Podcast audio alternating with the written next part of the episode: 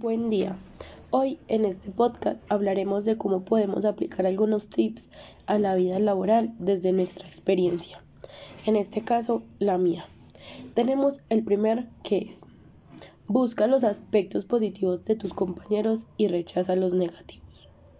Podemos decir que dentro de un lugar de trabajo puedes encontrar gran variedad de personalidades, tanto la de tus jefes o supervisores como la de las personas que están contigo todo el tiempo. Las personas, como bien dice en el primer tip a tratar, pueden ser buenas o malas, egoístas y competitivas, o esas que te ayudan y te apoyan a ser mejor, sin envidias o con miedo a que las superes. Cuando comprendes que puedes hacer equipo y ayudarse mutuamente, te vuelves imparable y con alguien en quien apoyarte. La rivalidad no solo va a hacer que perjudiques tu vida y tu puesto de trabajo, cuando haces cosas solo para aparentar y de resto todo mal, de nada sirves. El trabajo en equipo lo vas a usar para todo, tanto en la vida personal como en la laboral. Los comentarios malos no le puedes hacer caso, porque son los que te desestabilizan psicológicamente y te llevan a cometer errores y fallar. Pero están los buenos que te motivan a nunca rendirte. Les tengo una anécdota de la primera vez que tuve que estuve en un trabajo. Yo soy de las personas que en momentos se caracteriza por ser muy alegre, motivada y que no le gustan los problemas. Si una persona me habla no tengo por qué ignorarla o más si no le he hecho nada malo. Entonces, en ese lugar había una compañera a la que le molestaba que yo me llevara bien con todos. Me miraba feo, decía cosas de mí, mis espaldas, favores que yo necesitaba no los hacía y siempre trataba de hacerme una mala reputación, a los cuales yo no le tomé importancia, entonces más se enojaba.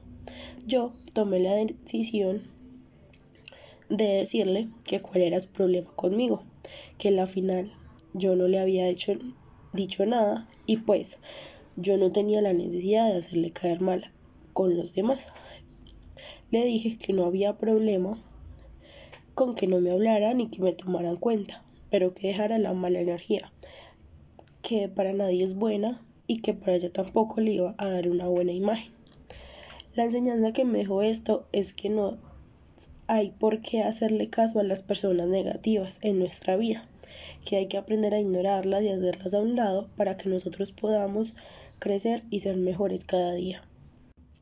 El otro tip de que les hablaré en este día es el de ser, ser agradecido y generoso.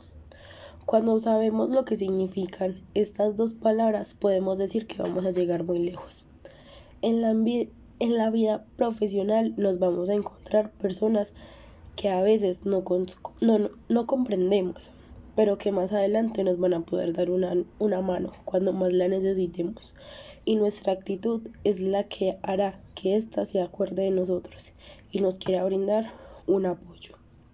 Cuando tenemos esto presente en nuestra vida, todo será más fácil, más llevadero, más sólido y con buenas personas a nuestro alrededor. En el trabajo y más en la atención al cliente dependerá mucho cómo nos expresemos con ellos o cómo los ayudaremos. Todo esto aportará a que podamos mantener el empleo y la buena comunicación.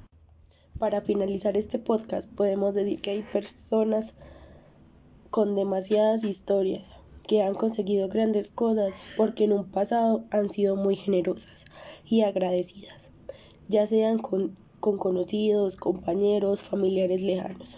Todo se convierte diariamente en una recompensa, como dice el refrán muy famoso, el acomedido come de lo que está escondido. Quiere decir que cuando haces las cosas sin esperar nada a cambio, te llegarán las cosas buenas. Y muchas gracias por escuchar este podcast el día de hoy.